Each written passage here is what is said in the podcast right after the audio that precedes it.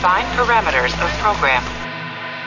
Olá, eu sou a Priscila Franco, voz da Michael Burnham, e você está ouvindo um podcast da rede Track Brasilis.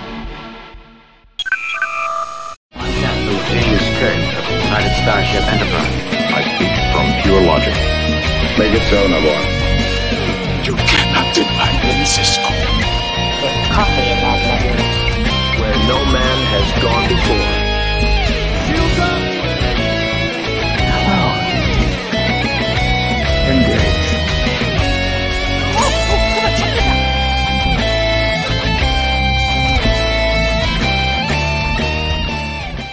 Olá, senhoras e senhores, sejam muito bem-vindos a mais um TB ao vivo, Tech Brasilis ao vivo, toda segunda-feira aqui às nove e meia da noite, para falar, claro, de Star Trek, nossa franquia, nossa saga aí tão querida, e nesse gap aí, né, entre, entre temporadas, nesse ato aí que Star Trek tá tendo, né, tem aí Lower Decks, chega ainda esse mês, mas ainda não estamos lá, né, a gente vai falando de outros aspectos desse universo tão vasto. E um dos pontos, né, um dos aspectos que nós nunca falamos aqui no TB ao vivo e não poderíamos deixar de comentar, falar da tão injustiçada e tão esquecida, mas ao mesmo tempo tão amada Star Trek The Animated Series, a série animada de Star Trek, transmitida entre 1973 e 1974, né, protagonizada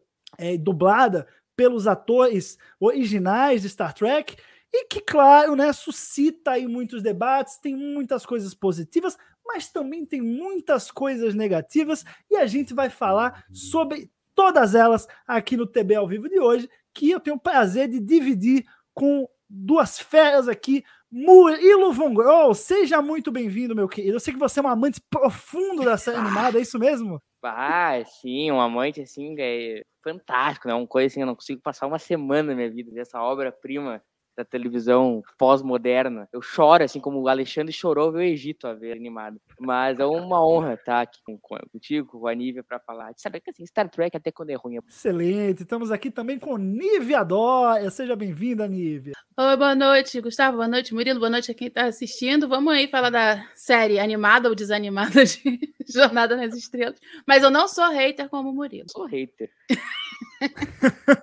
Ó, muito bom. Esse TB ao vivo é a prova de quem assiste o TB ao vivo por Star Trek ou quem assiste o TB ao vivo também pelo TB ao vivo, porque Isso tais a gente sabe que é um assunto complicado, né? Mas é aquela coisa, né? Já temos aqui na live, acho que mais gente do que na UC com X, então tá tudo bem. É, Vamos e- lá. é, Eu fiquei pensando, o que, que a gente tá fazendo na nossa vida segunda de noite falando de Taz, hein, Gustavo? Que fase? O show tem que continuar. O TB ao vivo não para, Murilo. Murilo, Vamos pelo lá, menos então. você não produziu Tais. Você tá falando sobre ela na segunda-feira, mas você não produziu. Você já tá no lucro, já que você gosta tanto. Que horror, nós demos só pau na série. Ai, mas bom, ó, vou, vou começar já com uma. Assim, eu sei bem a opinião do Murilo, não sei muito bem a da Nívia. Vou fazer uma pergunta mais geral para a gente dar início aqui ao nosso bate-papo sobre, sobre TAS, para depois a gente partir para a polêmica mesmo e começar a se degladiar aqui, tá? Então vou começar a pergunta, a pergunta inicial, né, Leve? Qual que é a opinião geral de vocês sobre a série? Vou começar com Nívia Dória. Bom, ah, é engraçado. Assim, eu fiquei muito tempo sem saber que existia a, a série animada, porque já falei várias vezes, eu assistia a série clássica e a nova geração quando era criança. E só quando eu tava ali com 14, 15 anos que eu fui saber que teve a série animada, e mesmo por uma passagem rápida no Eu Sou o Spock do Nimoy, que tá até ali atrás. Ah, mas depois disso eu não. Eu nem mas nem me despertou muita curiosidade. Só depois, com, é, vendo na internet algumas coisas, assim, algumas imagens, mas mesmo assim, só mesmo quando saiu na Netflix. E a minha primeira impressão foi meio ruim. Eu achei muito chata eu fiquei com sono. Ah, mas quando a gente começou o projeto da migração dos guias de episódio, o Delfim começou a trazer mais textos da Taz, e quando eu faço a revisão dos textos, eu gosto de assistir o episódio antes para eu ter uma ideia da, da história e poder mexer melhor nos textos se for necessário. Eu comecei a assistir mais e passei até a gostar. A gente tem que pensar também a, a época é, em que foi feita, uh, o, o, quanto que não se tinha de jornada na época, o quanto que foi importante reencontrar esses personagens com os mesmos atores ali dublando. Então, quando você pensa por esse aspecto, e também Uh, pensa em possíveis limitações que poderia ter, a própria concepção do que seria uma série animada, uh, o que, que, hoje a gente pensa é diferente do que se pensava antes, ou a gente pode tentar projetar isso. Então, eu acho que tudo isso ajuda a pensar na série de uma outra forma. E no pensando pelo público mesmo, para mim, é só o aspecto de você pensar que já estavam há tanto tempo sem a, a série, você poder ter de novo esse contato com os personagens, isso já valia muito a pena. E. Mas assim, é aquela coisa, é uma série que tem seus problemas. Uh, a parte meio desanimada da animação é uma coisa dela, é uma parte deles. Mas isso também a gente vê em outros desenhos da, da época, mais ou menos. Algum, as animações não tão fluidas, não tão legais, e a gente tem também técnicas diferentes, concepção de como você faria as coisas também diferentes. Mas eu acho que o principal aspecto da Tais é trazer para a gente uma possibilidade de ter alienígenas mais diferente do que a gente podia ter num live action. E então, assim, é, é, então esses dois aspectos de poder reencontrar os personagens e você poder apresentar coisas diferentes que você não poderia apresentar no live action da época, eu acho que isso já faz valer muito a pena ter feito a, a Tide. Então, assim, a gente está brincando, metendo malho um pouquinho aqui no início, falando um bando de bobagem, rindo, mas mesmo se fosse simplesmente uma bomba horrorosa, como muita gente gosta de pintar, eu acho que só por esses dois aspectos ela já, já valeria muito a pena. E ela não é essa bomba tão horrorosa. Ela tem seus problemas, mas também tem muita coisa legal. Boa. E você, Murilo, qual que é a sua. Eu já, já sei um pouco a sua opinião, né? Mas vamos tentar ser um pouco mais balizado, um pouco mais imparcial, né, Murilo? O que, é que você acha de Taza, série animada Stack? Vamos lá, vamos nos espíritos personagens e falar o que eu realmente acho, sem sacanagem. Acho que é legal começar dizendo que eu não acho Taz necessariamente uma série ruim. Não é ruim. Os roteiros, tem roteiros muito interessantes ali, a animação para época é bem feita. O problema é que eu acho uma coisa chatérrima a, a série animada, assim, é uma proeza porque eu raramente durmo assistindo alguma coisa. Eu consigo dormir em Taz, e Taz tem tipo 20 minutos de episódio. Eu consegui dormir assistindo Taz é uma proeza. E eu acho que isso acontece muito pela animação, às vezes ciclada. Eu, eu não lembro o número certinho, mas eu lembro assim que pra época era tipo assim, 24 mil pixels por segundo a média, e Taz é 6 mil por, por segundo ou por minuto, sei lá, não, não sou especialista. E, e isso vai deixando a série muitas vezes muito parada, muito blocada. É uma animação que vai te deixando sono. E esse é o grande problema assim de Taz ela é chata, ela é muito chata. Agora, não significa necessariamente que ela seja ruim. Nós vamos abordar em alguns episódios, mas acho que tem episódios muito legais, assim. O episódio dos Pingos é bem legal, o Yesteryear é um grande, tem um roteiro sensacional, assim. Eu acho que é isso que a gente pode acabar tirando de trás, assim, frigir dos ovos, sabe? Porque ela tem histórias bacanas, ela tem personagens muito bacanas, ela tem roteiros bons. Uh, o problema é que ela é chata, ela é insossa, ela demora a passar.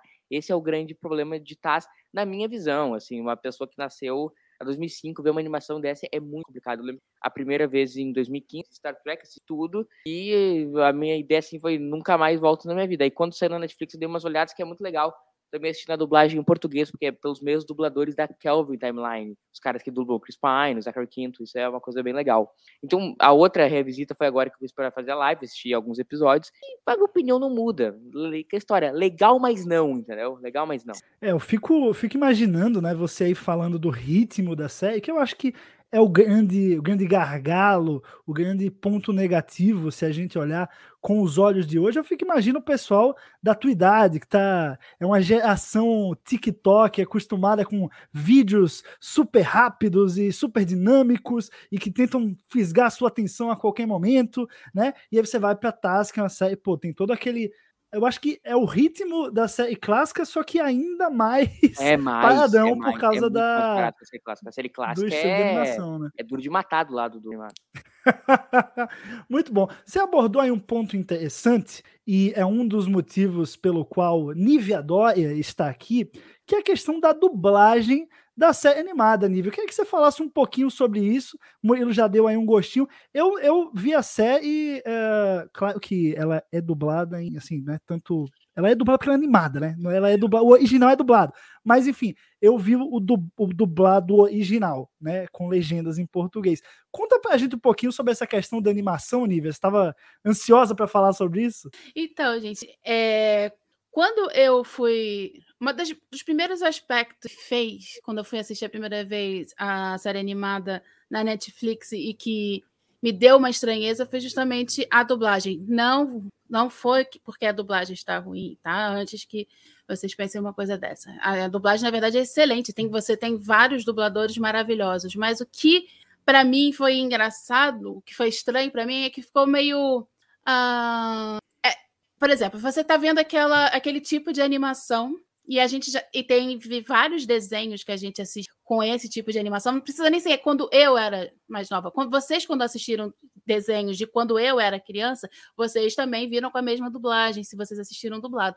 Então você tem um, um elenco de vozes, um banco de vozes na sua cabeça, por mais que você não queira acessá-lo, mas você tem aqui. E a dublagem de, da série animada da Netflix é justamente um, um banco de vozes mais atual de gente que está na área a partir ali dos anos 90, né? Você tem Marcelo Garcia, você tem Priscila Morim, você tem Paulo Vinholo e tal, e outros tantos. E, então, assim, é, eles são profissionais excelentes, são maravilhosos. Só que quando eles.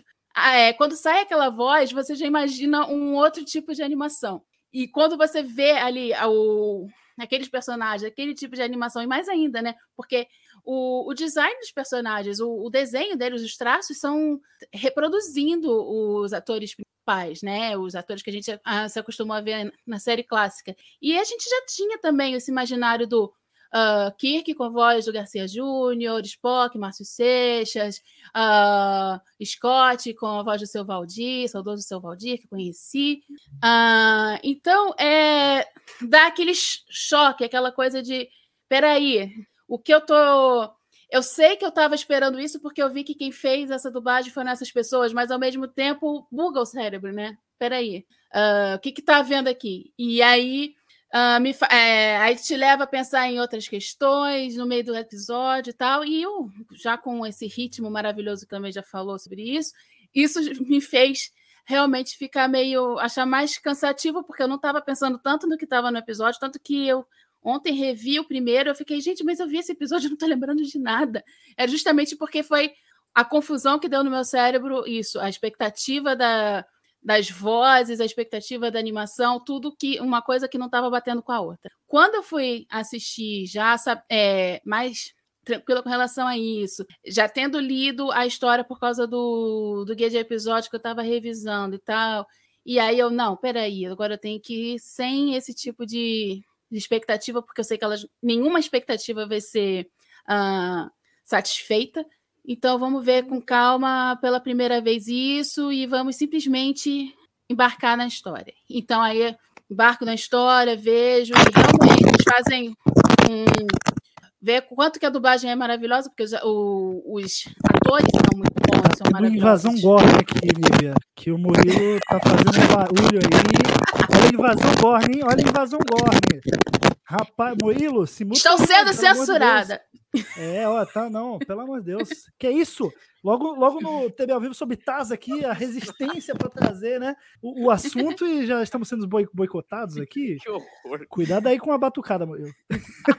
Mas, o, mas era, era isso que eu queria, é que, que eu queria fazer essa coisa, é, essa observação. A dublagem é muito boa, mas fica parecendo às vezes meio desconjuntada essa coisa de parece que a dublagem está num claro que, obviamente, como você vai dublar um desenho mais antigo, é claro que a dublagem e o, e o desenho são de tempos diferentes, mas fica muito uh, na cara justamente por causa desses imaginários que a gente tem, por causa de tudo isso que a gente já construiu. Desenho dessa época, desenho com esse tipo de animação, com esse tipo de traço, a gente espera ali um banco de vozes diferente, mais antigo, de gente que estava atuando ali nos anos 70 e 80, e a gente encara com esse pessoal que começou nos anos 90, que arrasa, mas é de outra época, então buga, mas quando você consegue esquecer desse aspecto, você consegue captar o quanto que o pessoal foi, foi, foi fazendo um bom trabalho ali. Eu ainda não vi uh, a série animada no som original, porque eu tenho problema sério com a voz do William Shatner.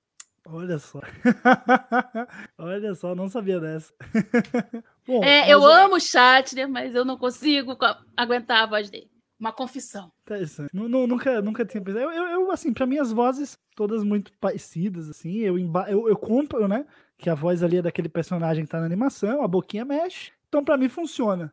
A boca mexe aquela velocidade espetacular. Não, o, o, meu, minha, meu dublador original favorito é o do Pequeno Spock, fica lá gritando, Achaia, Achaia.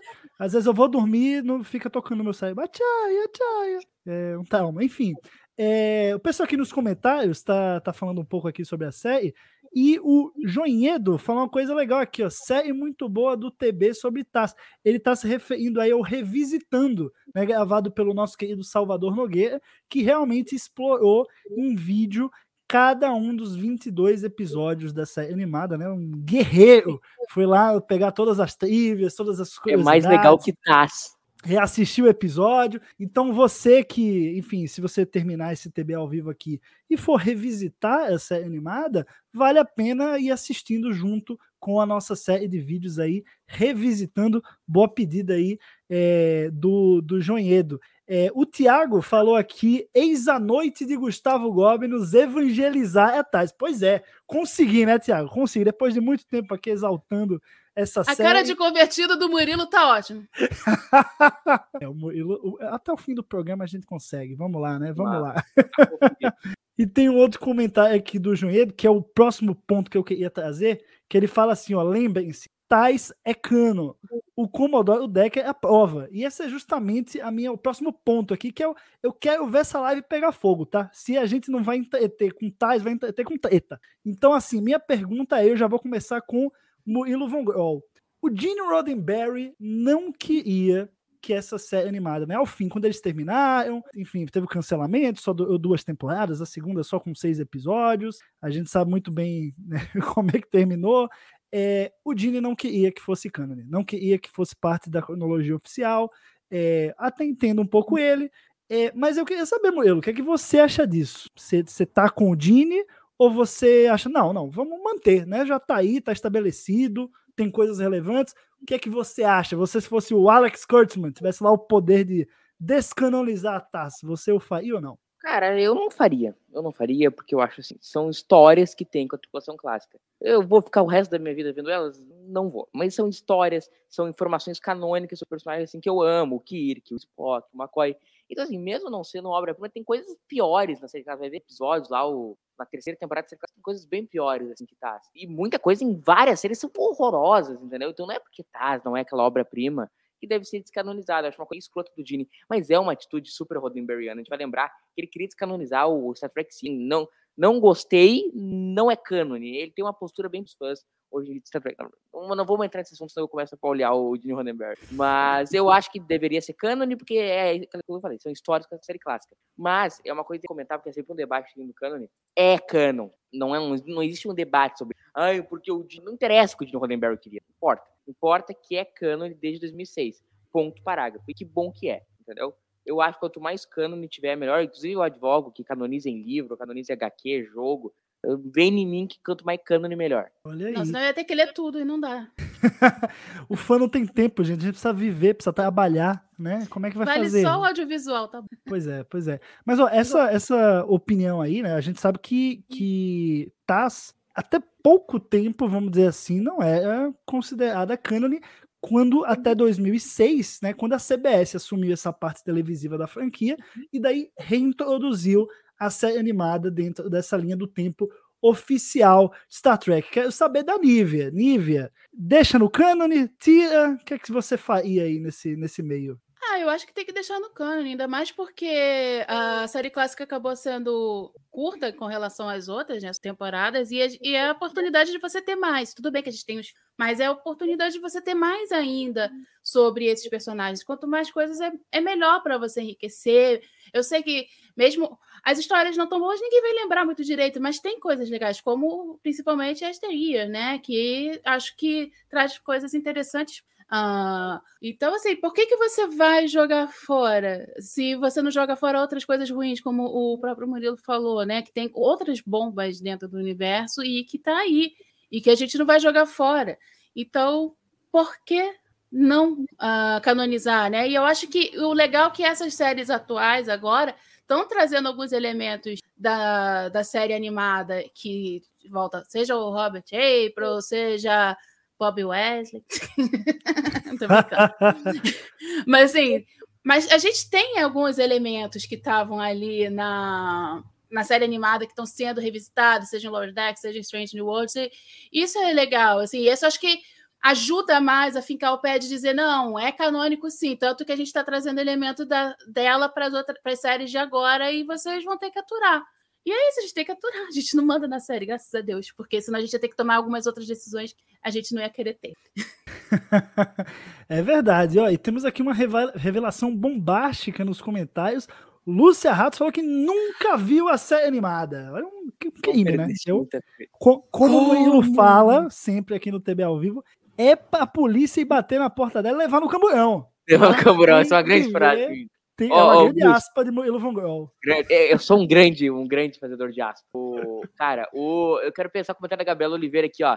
Uma live para criticar o Ronenberry. Quero, sou a favor, me disponibiliza a ser host dessa live, entendeu? Eu brinco com o Leandro que nós vamos fazer um spin-off do Cérebro de Spock, que é Batendo no Gene Roddenberry. Então, semanal. Um tipo Pô, semanal. eu gostei, hein? Você ouvinte. Meu Deus, os puristas do, do canon de Star Trek vão, vão nos matar aqui. Mas, ó, Lúcia, tem, você tem agora toda a oportunidade. Entendeu? Lower Deck só está, é dia 25, entendeu? Tem tempo suficiente. Vê dois episódios por dia. Dois episódios você mata série animada antes de, de voltar a Lower Decks. Né? Pelo menos ver os melhores. Isso, vê, faz um top 5 aí, né? Vale a pena. Não tem remédio melhor para insônia. Vai matar tudo, é acabar. Voyager! Acabou com a tua insônia assistir, tá? Entendeu? Tu Voyager Taz, é melhor. Isso aí, emenda Taz e Voyager, tu dorme, nossa, 25 anos. Um episódio de Taz e um episódio de Voyager é melhor que Rivotril. Você vai entrar em coma vai ter Ó, assim. Uma boa pedida aí. A Lúcia, ela, né, é a nossa, vai ser a nossa correspondente especial do Trek Brasilis na Star Trek Las Vegas. Então aí, Lúcia, você já pode, abaixar os episódios do Netflix, bota no avião. Se você tiver sem sono, vai ficar com sono na hora. Já é, não precisa dar a mim, né? Não esquece do autógrafo do Bob Bobs. Eu acho que é. é a melhor receita que um psicólogo pode dar. Taz plus Voyager. Tem um aí. É, é, um, é, um, é um bom argumento. Mas vamos parar de malhar aqui, gente. Temos que respeitar a série, pelo amor de Deus. Até eu gosto muito. Eu, eu, às vezes eu fico malhando de graça, né? Eu, eu, não, é eu gosto, mas eu não gosto. É, é doido. O Ricardo Delfim deu uma boa sugestão aqui, ó. Fazer um top 22 de taça. um top 22 é suficiente. Também acho, Delfim. Top 20 é mais que suficiente para conhecer a série inteira. Literalmente. Não Temos que fazer uma denúncia, né? Peraí, que Delfim devia estar nesta live, porque ele é o resenhista de tais e ele tirou o corpo fora, falou que não ia poder e está comentando. É verdade. Ou chat. seja, ia poder sim, né? Tanto é que tá, tá acompanhando. Tá, três tá, tá pessoas que gostam de Taz no mundo: a Desi Fontana, o Gustavo, o Delfim. é verdade. Mas ó, vamos pro, pro próximo, próximo tópico aqui que eu, que eu selecionei. É uma coisa que eu acho que a animação acaba trazendo naturalmente, né? A possibilidade da gente ter mundos mais diferentes, criaturas é, mais diferentes, como eu mencionei aqui, por exemplo, o Achaya, né, que é porra, um ursão, não sei direito o que, que, que ele é. Se fosse fazendo a série clássica, o Achaya, coitado, ia sair uma... Nem quero imaginar o boneco que eles iam colocar lá no, como urso, enfim. Mas a, a animação nos permite, né? É, é, ter algum, alguns animais, alguns planetas mais diferentões. Nívia, você acha que, que a série animada conseguiu é, aproveitar essa, essa possibilidade ou você ainda acha que ela ficou se limitando muito? Ah, eu acho até que ela conseguiu aproveitar. Acho que ela, entre... ela mostrou alguns alienígenas diferentes para gente, alguns diferentes, algumas possibilidades diferentes. Eu acho que o maior problema mesmo da não era nem exatamente o que ela, o que estava o o que estava propondo, mas como se desenvolver isso, né? Os episódios às vezes traziam uma temática muito legal, é, traziam o, uma sinopse interessante que, é, que, sei lá, por qual exatamente tipo de limitação exatamente levava a ter, que acabava não tendo um grande desenvolvimento, um aprofundamento melhor nas coisas. Mas eu acho que nesse aspecto de trazer uh, séries novas, tipo aquele Agora, obviamente, que eu vou esquecer de tudo, porque vem a amnésia da UTB ao vivo. É, mas aquele, aquela espécie do que se desmontava toda, que apareceu também em Lower Decks, aquilo dali é uma possibilidade, tanto que foi revisitada ali em Lower Decks, né? Uh, e outra, outras, outro, outras espécies diferentes que ia ser difícil, tipo aquela do. Ai, meu Deus, o carinha do. que tinha ficado. que na verdade não era. É, tinha um cara que tinha. Uh, ficado muito tempo desaparecido, depois descobre que na verdade tinha morrido, tinha um alienígena que tinha é, tomado o, a identidade dele, porque tinha cuidado dele, com isso trouxe algumas memórias e tal, e era um cara cheio de tentáculos doidos, esquisitos, assim, que é uma coisa que ia ser muito difícil de você fazer um, um design desse para uma série live action. E outros tantos. Então eu acho que isso traz uma nova riqueza que talvez não possa ser revisitada, pelo menos não tão bem fora da animação. E tem aquele outro aspecto, porque quando você tá... Eu tenho problemas com CGI. Eu muitas vezes me, me dá essa sensação meio Roger Rabbit de estar em coisas em mundos muito diferentes e querendo me passar que estão no mesmo. E quando você tem ali na animação, tá todo mundo no mesmo, né? E isso é uma sensação que, que Taz tem, justamente porque é tudo ali no 2D, tudo coisa, você consegue. Eu acho que convence melhor que está tudo acontecendo ali. Então, essas mesmo essas raças eu acho que ficaram legais. Agora, a parte de desenvolvimento em si das histórias, dos enredos, muitas vezes deixa a desejar. Não podia ter ido além. Essa é, na verdade, a minha maior crítica, não ir muito além.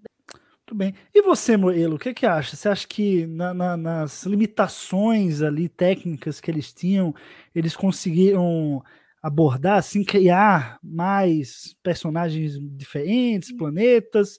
Eles conseguiram aproveitar o que o formato da animação proporcionava? Cara, eu, eu acho que até certo ponto sim. Tu pega, por exemplo, lá, esqueci a espécie lá, que depois tem Lordex, a gente com cara de gato lá, como é que é o nome? Caetianos, Caetianos. E uma coisa que jamais daria para ser série clássica, o cachorro gigante do Spock lá. Tem muita coisa, por exemplo, e coisas que até não seriam limitações, não dá para fazer, mas limitação de orçamento. Pega, por exemplo, um episódio como Yesteryear, seria um episódio caríssimo para TOS, entendeu? Porque são N elementos, é Casa do Sarek, é bicho, é, é Jirai, é Guardião da Eternidade, entendeu? Fica complicado. Então, as animações permitem que tu possa, tu possa fazer coisas mais baratas, entendeu? E usando mais cenários, isso que é legal. A série clássica da série animada. Eles estão sempre descendo da Enterprise, muito pouco botam o show, num planeta que estão sempre num troço ali, ali, lá, entendeu? Isso é uma coisa muito legal, porque ela tem essa dinâmica de não ficar sempre preso na ponte. Isso é legal. Agora, aquilo a gente vai voltar sempre no mesmo ponto. O, a animação prejudica.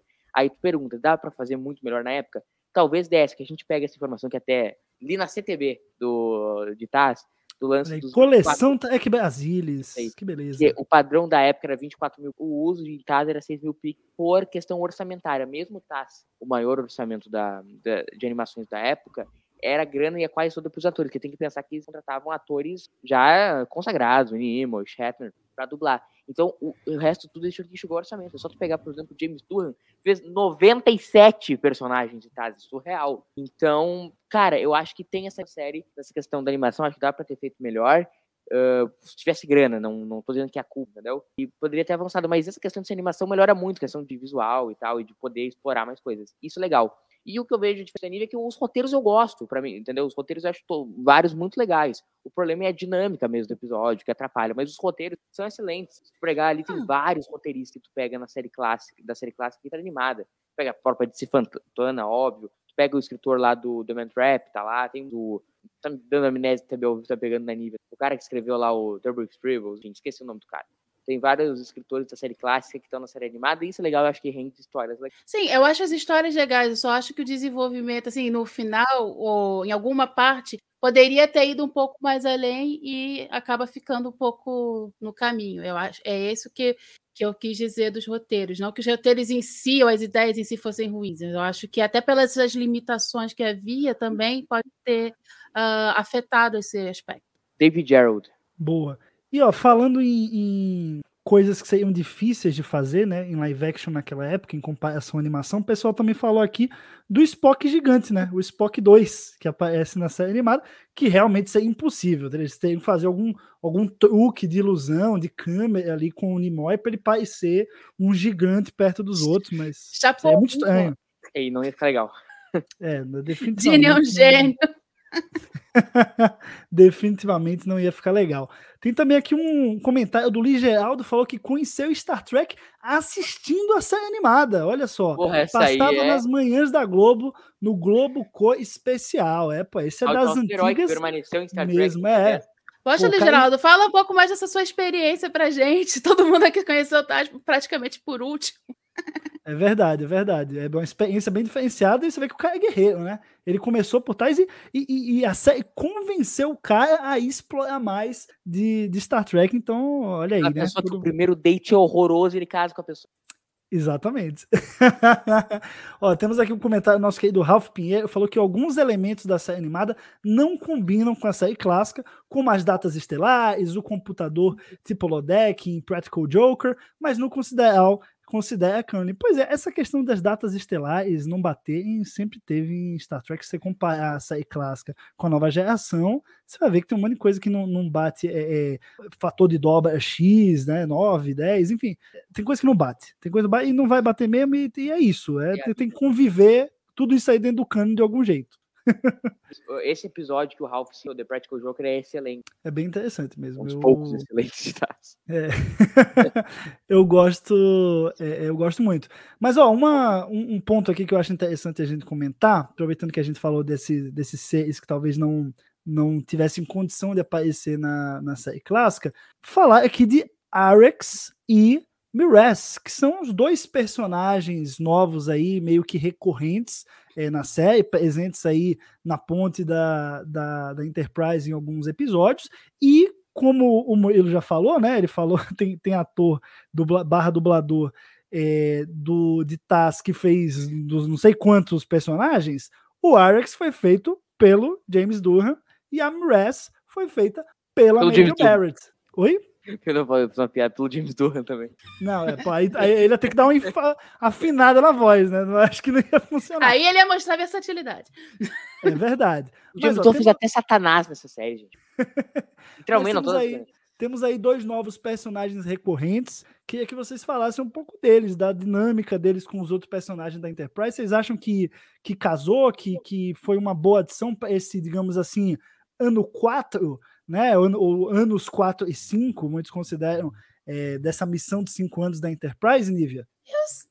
É assim, o que eu gosto mais interessante neles é justamente ah, a pe- é, eles são novos personagens ali e eles aparecem algumas vezes, porque na TOS às vezes a gente tinha personagem que aparecia um ou outro episódio, depois a gente nunca mais sabia se eles ainda estavam na Enterprise, se tinham morrido, se tinha acontecido alguma coisa com eles ou não. E assim, Alex sempre ali, a outra personagem que eu não me lembro o nome, mas você falou aí. Isso eu acho, isso eu acho interessante. E o, o visual do Alex, então, que é todo diferentão, ia ser difícil de fazer sem ficar muito ridículo, se fosse live action. Então, assim, mais uma dessas questões que a gente estava falando antes do que a animação possibilita, né? Fazer esse tipo de personagem. Então, é. Eu, eu gosto, assim, não vou te dizer que são meus personagens favoritos, ou que eu gostaria de ter visto é, que eles, eles aparecendo no, nos filmes ou em outras coisas, mas eu também não tenho grande problema, não. Eu, eu acho eles suficientemente interessantes para continuar vendo ao longo da, da própria série animada, e às vezes, se não aparece e tal, ou se ele tem aparecendo pouco, eu fico, ué, mas cadê o Arax? Cadê eu não sei quem? é?" E você, Murilo, o que, é que você achou dessa adição desses dois novos personagens? Cara, eu acho assim, acho que eles visualmente são muito interessantes, assim, acho que dá pra voltar um pouco do ponto anterior de dizer, a gente nunca teria uma pessoa cara de gato na série clássica, entendeu? Então, esse tipo de coisa que possibilita é uma coisa que é legal, que só pode tentar. Isso depois a gente teve no Wordex, porque o Wordex era uma, uma série animada, mas enfim, 383 anos depois. A gente só podia tentar uma coisa dessa, entendeu? Por isso que é legal, por isso são personagens legais. Agora, enquanto personagens, instância, velho, a gente viu muito pouco, muito pouco. Eu não vou dizer assim, nossa, velho, o Star Trek não é mais a mesma desde que Ark saiu, entendeu? Não, eu conheço muito pouco deles para dizer, para dar uma opinião violenta. A construção, os personagens não são construídos, entendeu? Eles são meio largadão, assim, eles meio que reagem, eles nunca são construídos, eles reagem às coisas que acontecem. Então, é isso, não tem como cagar uma tese muito maior sobre isso. Boa, tem um pessoal aqui perguntando nos comentários se o Chekhov chega a aparecer na, na série animada. Dizem as más línguas que ele até aparece, tem um personagem lá, um red shirt, que aparece em um momentozinho ali é, é, do episódio dos Pingos, tá? De, da série animada. E parece um pouco o Chekhov. Tem muita gente que diz que é a pontinha do Chekhov ali, mas é, é só isso também. Tá? Então, assim, vai, vai, vai do seu head canon. Se você quiser que aquele cara lá que aparece no episódio seja ele, ele aparece em tais. Se você não quiser, Chekhov não aparece Mas em tais, o, do, o, do seu o head ator que escreveu o nome escreveu o nome, escreveu um roteiro pro episódio. o- Sim, o escreveu um episódio. É Escreveu é um o- episódio, de fato. O Walter County. Exato, escreveu um episódio, então foi, foi desse jeito que ele colaborou com, com a série animada, né? Mas assim, se você quiser, né, no seu coração, o Chekhov está lá. É isso Não que. sentido ele ser rebaixado. Ah, não sei, né? Vai, vai Ah, ele tem sua tava em outra parte. Ele tava em outra parte da Enterprise. Ele nunca tava na frente da câmera. Poxa, tadinho. Sempre no intervalo Pois é. ele aparecia. Cara, mas é aquela, é aquela coisa, é que nem a primeira temporada de Strange New Worlds. A voz tá lá. É, o- é, é ele, é, é o Scoy ou não é? Entendeu? Tem, tem essa dualidade. E aí fica do fã. O fã escolhe se ali é o Scoy ou se ali não é o Scoy, só é o sotaque, né? E, e fica no ar. É a mesma coisa do Chekhov aqui. Você escolhe se aquele cara que aparece ali rapidão é ele, se não é. Também fica. Você pode também escolher se ele sempre tava no banheiro na hora que a câmera tava ligada.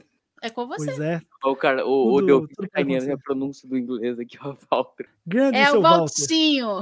Valtinho. Valtinho não, não dublou, mas escreveu, como o Ralph falou aqui, o episódio The Infinite Vulcan. Então ele também, também colaborou com essa nossa tão querida é, série animada. Bom, vamos, vamos aos próximos pontos aqui que eu, que eu separei. Agora eu queria fazer um, uma polemizada ainda maior, hein? Eu vou pedir para vocês tá, escolher um momento ou um aspecto tá, da, da série que vocês dizem assim, não, isso aqui é o pior que tem na série animada. Isso aqui é o que eu mais odeio, isso aqui é o mais execrável. Se eu pudesse apagar da história, é isso. Isso é o pior que Taz fez. Vou começar com o Murilo, que eu acho que pra ele vai ser mais fácil. Cara, mas pedir pra pensar um momento, velho. Puta, muito Alguma difícil. coisa, algum aspecto, algum. Ah, o ritmo, o ritmo, o ritmo. Aquele troço. Não dá, entendeu? Aquele troço. O cara fala 23 frases, a boca dele tá assim, ó. É, não dá, não dá, não dá. Tem coisas que não, não conseguem afetar isso aí é uma. E se eu tivesse que apagar um momento, cara, eu acho que sei que o pessoal gosta do Delfim vai odiar. Eu falei, aquele episódio do Satanás, velho, é do Satanás. Aquele. Cara, que coisa horrorosa, que coisa horrorosa. Eu, nossa, aquilo lá pra mim é um dos piores. E esse lance do ritmo também eu não suporto. Meu Deus. E você, Nívia? O que é que a série animada tem de pior? Ah, eu, eu sinceramente acho que tem muito a ver com essa questão do ritmo que o Murilo falou mesmo. É o que mais irrita, né? Essa questão, ou, a, ou como eu gosto de dizer, essa coisa. É, o, ele fala em ritmo, eu gosto de dizer que é a série desanimada, porque é tão cansativa às vezes por causa disso. Você tá ali assistindo e você quer uma. Você vê, ah, legal, o desenho vai ter um pouquinho mais de, de ação, vai. você tem aquela coisa paradona e tal. Ah, realmente, essa é a, a parte mais complicada, eu acho, da série. Eu não tenho nenhum grande momento, assim, é, momento terrivelmente ruim, porque eu acho que sempre quando eu paro para pensar em momento terrivelmente ruim é justamente porque estava muito parado, É, e porque deu e- vontade de e- dormir. E até porque Taz não tem escrotonas horrorosas, lamentáveis, assim. Ela é chata, mas ela não é ruim. Apesar de eu achar esse episódio de Satanás horroroso, mas é um ponto fora da curva, assim, porque não é uma série que tem coisas lamentáveis, roteiros cheios de furo. Não, isso é chatérrimo. Esse dos Satanás eu acho mais. tão- Eu acho ele tão maluco, tão doido, tão esquisito, que eu nem consigo achar ele tão ruim. Eu só meio. O que, que ele tá fazendo aqui? É verdade. E ó, o pessoal tá comentando aqui também o que, que ele- eles acharam de pior. O Delfim colocou aqui: o pior é um comentário machista feito com a Chapel. Olha, não, não tenho essa lembrança, não. Você tem nível. Eu me lembro que o Delfim escreveu sobre isso, mas eu não me lembro qual é o comentário, qual é o episódio. É, eu também, É o também não problema da lembrado. amnésia do TB ao vivo. Ah, o meu problema é a amnésia da, da amnésia mesmo, gente. Porque se eu for lembrar cada Ah. fala de cada episódio, é Porque sem. TB ao vivo me dá amnésia condição. de coisas que eu... Ó, a Gabriela Fala aí Oliveira qual é o colocou- comentário, Delfim. Ajuda, já que você não quer participar da Ó, live. co- coloca, coloca a frase, o episódio episódio e faz o nosso trabalho, Ricardo Delfim. Vamos lá. Gabriela Oliveira colocou aqui. Aquela música de momento tenso em todo o episódio, né? Tan, tan, tan. Aí fecha o close no personagem, fica meio, oh meu Deus. Eu acho engraçado.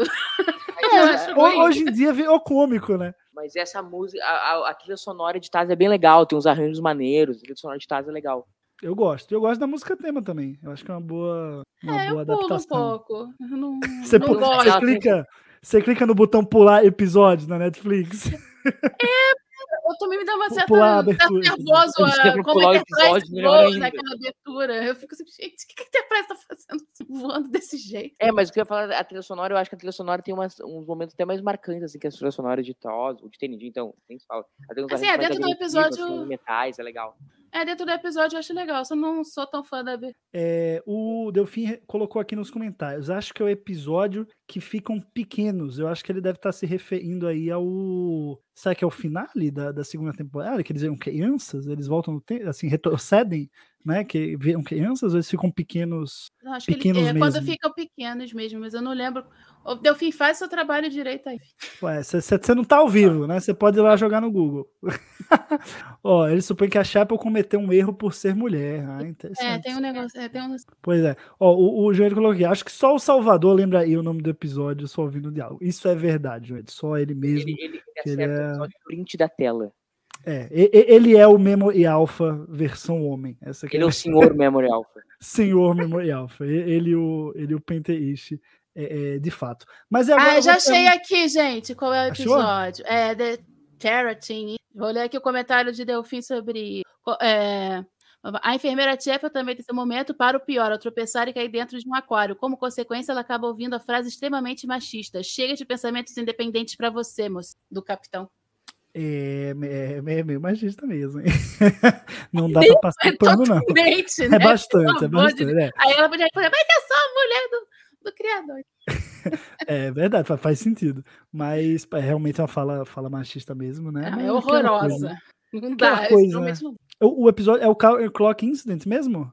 É, Terratine. Ah, perfeito. O Counter Clock é o, é o último da última temporada que eles viram crianças. É eles ficam é pequenos. né? Boa.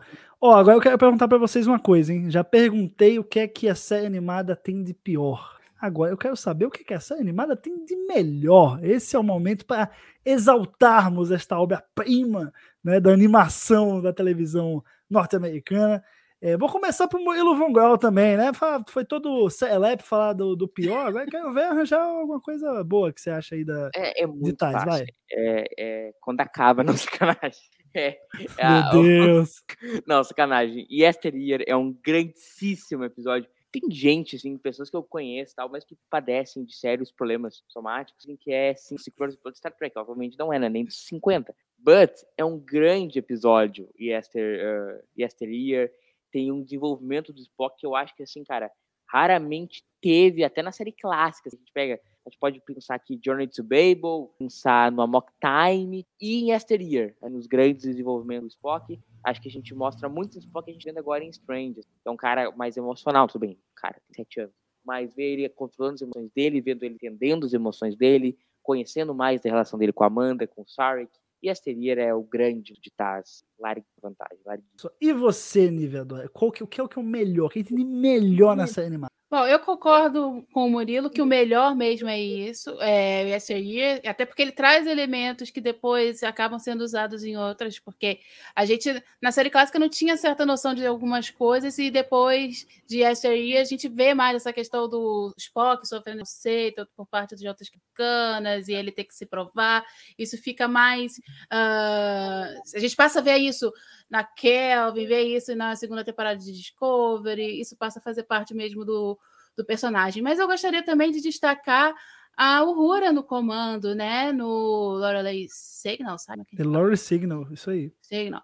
É, O episódio em si eu não acho ele maravilhoso, mas a, a Uhura tomar o protagonismo para si é algo muito importante. Ela e a Chapel, né, fazendo uma interessante, as duas não caindo no canto da sereia e liderando as tripulantes mulheres ali da parte de segurança. E legal, né? De, de ter tanta mulher também trabalhando na segurança. Isso aparece ali. Tudo bem, é um episódio só com um elenco clássico, mas já é, é um marco, é uma coisa que tem que ser uh, exaltada ali. E a Uhura faz muito bem esse trabalho, né? E fica bem claro que é, Kirk em primeiro, Spock em segundo comando, Scott em terceiro e a Uhura em quarto. Ali fica bem claro, assim, não tem como você se questionar mais. Ela tá ali numa posição realmente interessante dentro da hierarquia da nave. Boa. É, eu, eu realmente tenho um amor assim profundo Yesteryear. Não tem como eu não colocar esse episódio no topo. E ainda falo mais, hein? Coloco no meu top 5 de episódios de Star Trek é all, tá? Então é, é, eu amo muito Yesteryear, acho muito bom episódio. Mas assim, não, não pelo ritmo, né? Como ele já destacou, que não é dos melhores, mas pela história que é contada, eu acho que tem muitos elementos ali que eu gosto muito. Sou muito fã do Spock, gosto muito. É, sempre tem viagem no tempo em Star Trek, eu acho muito interessante. Né? Você tem aí o Guardião da Eternidade de volta, que eu também gosto muito. Então, assim, sabe, são várias. Tem, tem, tem Vulcano, tem, tem o Spock pequeno, o Spock adulto, tem Sarek, tem Amanda, sabe? Tem, são muitos elementos ali que eu acho que são muito legais de você explorar é, é, em Star Trek. E eu acho que Yesteryear realmente é o ponto de lança, assim, é o melhor que, que a série animada fez, né? E legal que foi logo no. É já o segundo episódio, né? Da, da série. Então tá ali, se a pessoa não gostou do primeiro, no segundo, pelo menos ela ficou, opa, tem uma série. Tem uma série boa aqui, né? Pelo menos ela tem essa, essa ilusão. Mas. É, esse, esse episódio é tão legal que acho, nele não dá nem para notar tanto o problema do ritmo. Não, isso quer dizer, exato. É verdade. não tenho problema Ele até trabalha a favor, de certa forma. Não fica uma coisa ruim, maçante. Você não fica com vontade de dormir em SRG. É. Eu assisti hoje, inclusive, a série e realmente é qualidade. É que você fica ali na dúvida, né? Se o, porra, como é que será que o Spockzinho vai morrer? O, Spock adulto vai salvar o Spockzinho? Como que ele vai uh, se disfarçar ali, né? É interessante porque o Spock pequeno, o, quer dizer, o Spock da atualidade, adulto, lembra dele mesmo como um tio distante. E na verdade ela é, é ele mesmo. É, é, muito bom, né? Muito bom. É, ele te e... dá, trazer cenários para Vulcano, né? Não fica só no, naquela coisa mais. Acho que é a vez que a gente mais viu Vulcano, né? Não sei se pois a minha é. memória tá me traindo, alguma coisa de Enterprise. Talvez a gente tenha visto mais. Assim. É, talvez Enterprise. É, mas até então era o máximo de Vulcano que a gente ah, tinha total. visto. É verdade. Ó, o pessoal colocou aqui nos comentários, Ricardo Delfim colocou de melhor, Yesteryear e o Ru é no comando, né? No Delorly Signal. Também acho que é um baita, baita episódio.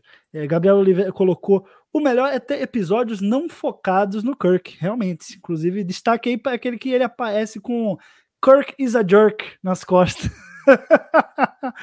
aí é, um, é, uma... é muito engraçado não é engraçado, não pode, não pode, aqui não se fala mal de James Tiberius Kirk. Isso é legal você falar que Tiberius foi batizado na série animada. Olha aí, importância pro cânone que Tais tem, né?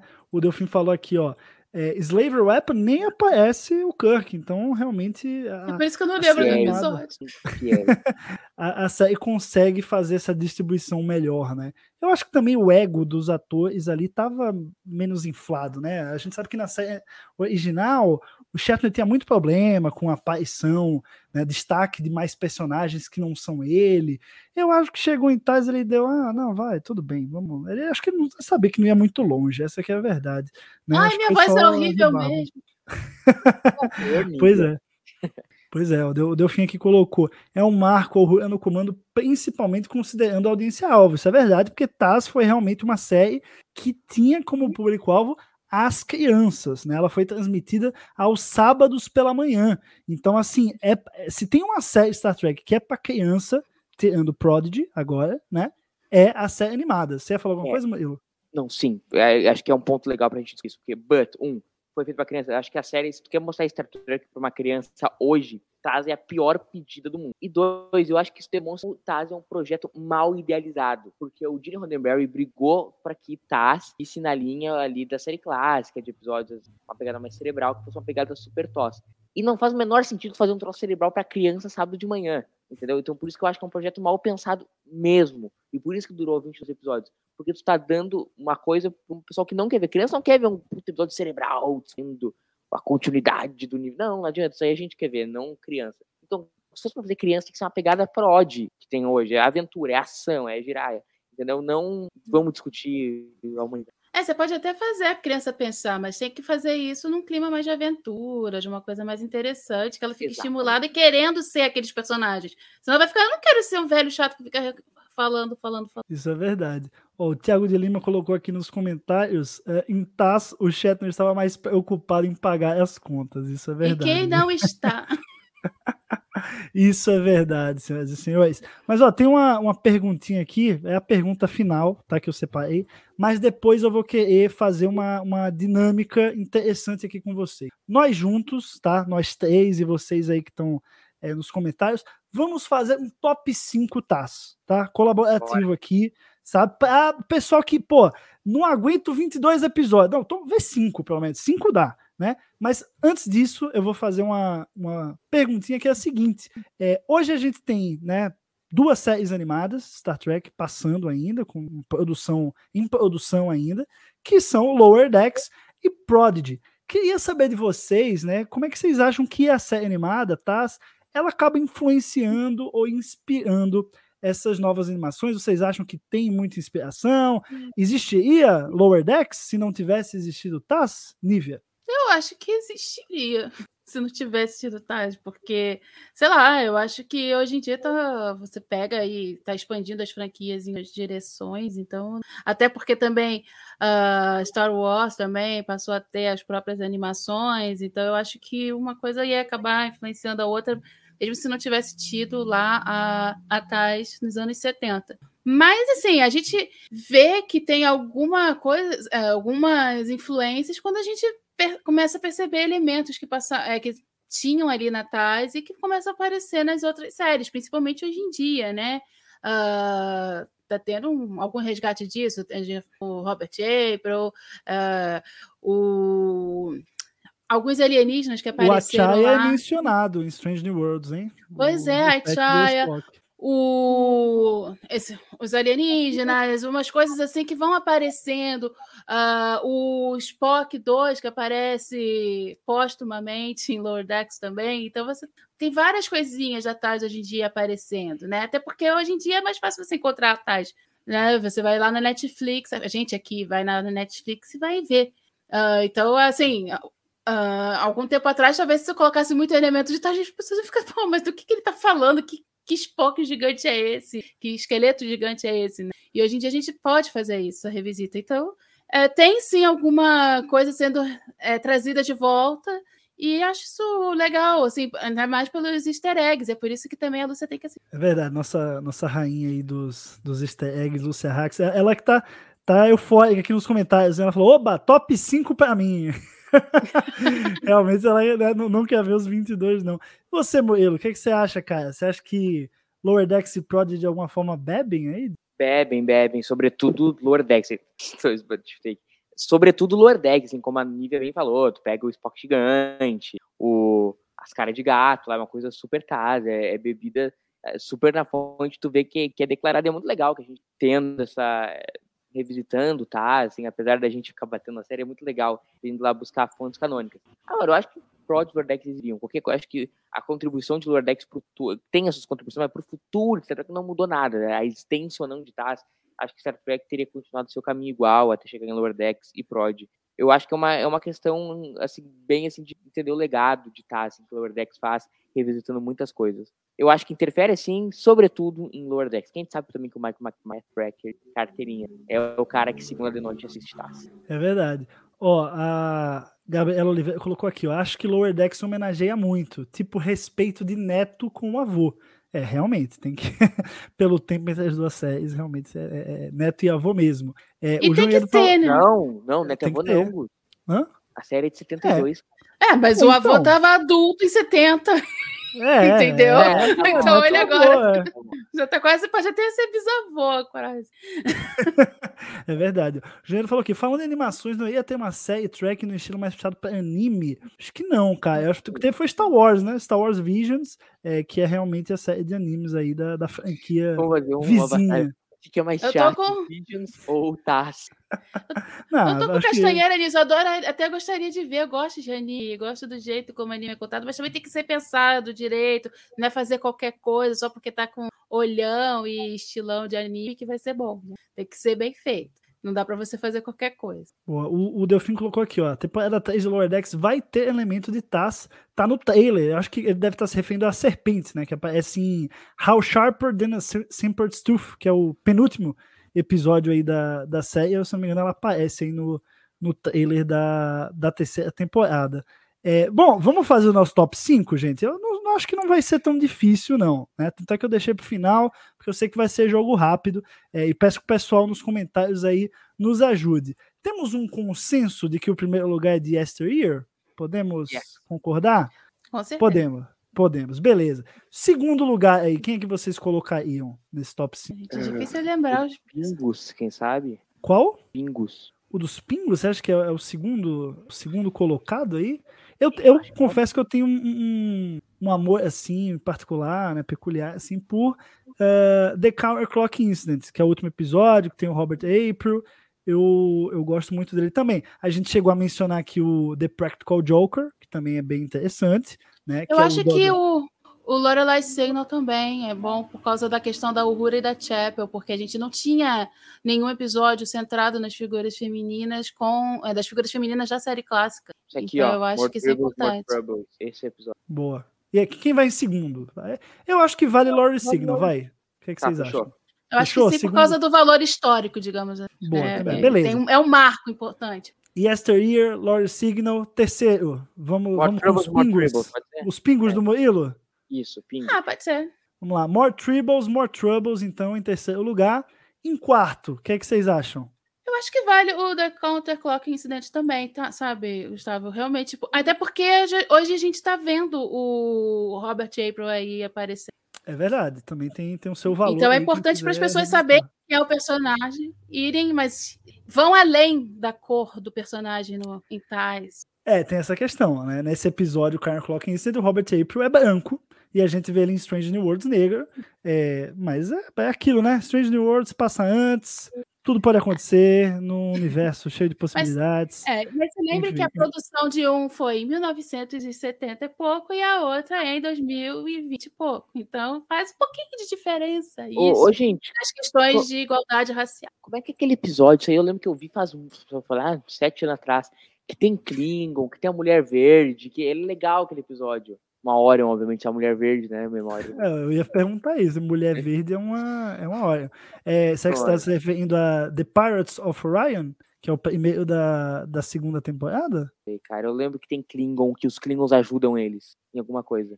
Ah, Gente. De cabeça. De Eu cabeça. vou ver, eu vou catar no Google, peraí. Eu não vou saber. Mas é aquela coisa, se, se não é me. bom, lembro que era bom esse episódio. Se não me vem tão rápido a memória, talvez não valha. The Time Trap. The Time, Trap. é, pô, time, é, pô, é verdade. Time, é verdade. Time Trap é, é interessante. Eu tô aqui, eu tô aqui, enquanto eu tô falando, eu tô aqui digitando, né? Escrevendo o nosso, o nosso top 3. Então, ó, Yesteryear, Lord Signal, More Tribbles. Vou escrever errado, hein? More Tribbles, More Troubles. E o quarto, você quer que seja o Time Trap, então, Murilo? Ó, Ah, esse eu pessoal- não tava lembrando porque eu não fiz a, a revisão dele. eu tava Mulher Verde, os Klingons, eu tava, gente, que episódio é esse? O do Practical Joker é legal também de colocar, hein? O pessoal colocou aqui, o episódio do Diabão é legal. Não, tá bom não. de É Deus. muito doido. É ridículo. Diabão é ótimo. Sei muito lá, você bom. comer um cogumelo diferentão pois é. aí, Vai se comendo tiver, tiver acesso a certas coisas aí, Substância. certas substâncias, talvez possa Ó, o, o- Delfim botou um ponto interessante aqui, ó. O Time Trap foi copiado por Voyager. Isso é verdade. Isso é Eles verdade. copiaram até o ritmo, impressionante. Estamos dar o- descobrindo por que, que os dois são soníferos.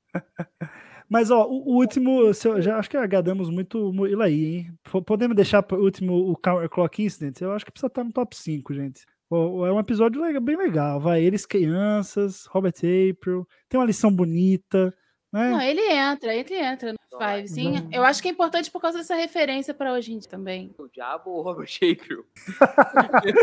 O April, Ah. o April. Deixa eu responder aqui rapidinho pro Ricardo Delfim, o pai de Bob Bobson, eu sou a mãe de Bob Bobson. Eu não fiz a revisão, não, fiz. Eu Ah, acabei o- de verificar aqui. Esse foi um dos que eu não fiz a revisão. Acho O que nosso ninguém fez amigo aqui, revisão. Alessandro Ferreira, tá lembrando do episódio do Mud. Acho que é melhor que o do Diabão, hein? Tem episódio do Mud também, né? Mud's Passion, é o décimo da, da Ah. primeira temporada. Mas eu acho que não Legal. entra no top 5, não, hein? Fechamos o top 5 aqui? Yesteryear, Lori Signal, More Tribbles, More Troubles, The Time Trap e The Counterclockings. Pode ser? Tá Sim, legal? pra Pra todo mundo? é- Sim, Isso aí, era isso. Boa, vou colocar aqui nos comentários, então, ó, o pessoal que Porque não tem aí- só a ver com a qualidade do episódio, mas também com o que ele está sendo. re- o- os elementos que ele trouxe e que estão sendo retomados hoje em dia. Acho que tudo isso tem que entrar nesse tipo de seleção. E do- Já fica a dica para nossa amiga Lúcia Hax, ela que vai viajar aí para Las Vegas, para Star Trek Las Vegas. Já baixa os cinco episódios aí, o nosso top 5, certo? Da, da série animada. E a outra dica também, coisa. gente, vai lá no guia de episódios da série animada, dá uma olhada na cotação que o Delfim deu, que o Delfim Isso. conhece bastante de, da série animada, e, e para te ajudar, porque tem outros ali com três estrelas, que eu acho que com quatro estrelas é só Yesteryear, então dá uma olhada nos de três estrelas também, porque alguns aí estão com duas e meia, que a gente, aí. desses Bravo. cinco que a gente apontou. Mas dá uma olhada nos de três estrelas lá, dá uma lida também, por favor, no guia de episódio. Muito bem feito. Isso aí. tecbrasilis.org, é só acessar, vai ter lá a basinha guia de episódios. Você tem aí todos os episódios da, da série animada. E temos que lembrar também da coleção Trek Brasilis, que já lançou o livro sobre a série animada, né? Um geral sobre o primeiro ano da série, né? Os bastidores e um guia ali também de episódios da primeira temporada com todos os detalhes, todas as informações. É o volume 17 da coleção Trek Brasil. Fiquei sabendo que em breve vem aí a edição da temporada 2, hein? Será que- Sopraram, sopraram. Sério, Fontes vê- apontam. chegou aqui vozes aqui, ó, né? Rumores Fontes breve, apontam. em breve Taz voltará a brilhar na coleção Trek Brasilis. E se você não conhece a coleção Trek Brasilis, nunca ouviu falar e quer receber todo mês um livro de Star Trek na sua casa, vai lá, trekbrasilis.org barra colecal, né, que é coleção sem cedilha, sem tiozinho no ar, é, trekbrasilis.org barra colecal, conheça a coleção Trek Brasilis, assine ou adquira os volumes individualmente, né? Você pode comprar os livros separadamente, selecionar os que você quiser apenas, mas não se esqueça de selecionar o 17, que é sobre a série animada. então é isso, senhoras e senhores. Muito obrigado, Nívia. Muito obrigado, Murilo, pela participação. Né? Valeu. Muito obrigado a todo mundo aqui que acompanhou. Hoje, claro, né? Naturalmente, uma audiência um pouco reduzida. Não estamos falando de lançamento, estamos falando da, da série mais underground que tem de, de Star Trek, mas mesmo assim a turma ficou com a gente aqui. Mas é quem introduz Bob no universo de Jornada nas Estrelas. É, Bob então é Bobson. importante. Bob Bobson estava lá o tempo todo, né? Mas enfim, No então é isso, terceiro episódio, né? Assista o verdade. terceiro episódio de tarde para vocês verem Bob Wesley ou Bob Bobson.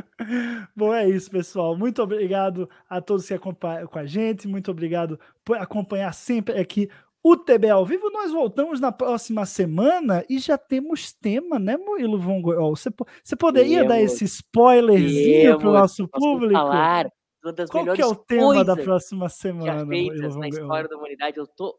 Não, e não é sacanagem mesmo. Eu tô ansioso pra fazer sobre Star Trek 2009. Filmaço, filmaço. Não é ironia, filmaço que a gente vai falar. Segunda que vem estaremos aqui de noite. Tô esperando todos vocês. Eu, obviamente, estarei apresentando essa live sobre Star Trek 2009, um dos melhores filmes já feitos em jornada. Tô esperando cada um de vocês aqui pra gente falar desse filmaralhaço que é Star Trek 2009. O- Pela minha cara, vocês já perceberam que eu não vou participar.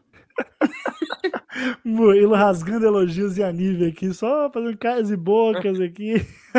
Filmaralhaço. Mas Tô é. esperando todos vocês. Desculpa, Semana vou ser vem- nem audiência. Semana que vem temos TB ao vivo sobre Star Trek, o filme de 2009, né, do grande reboot aí do J.J. Abrams. E na outra semana já teremos aí esperando Lower Decks temporada 3, porque tá chegando, hein? Comigo também. Olha que legal Olha aí, já, é- já é dia 8.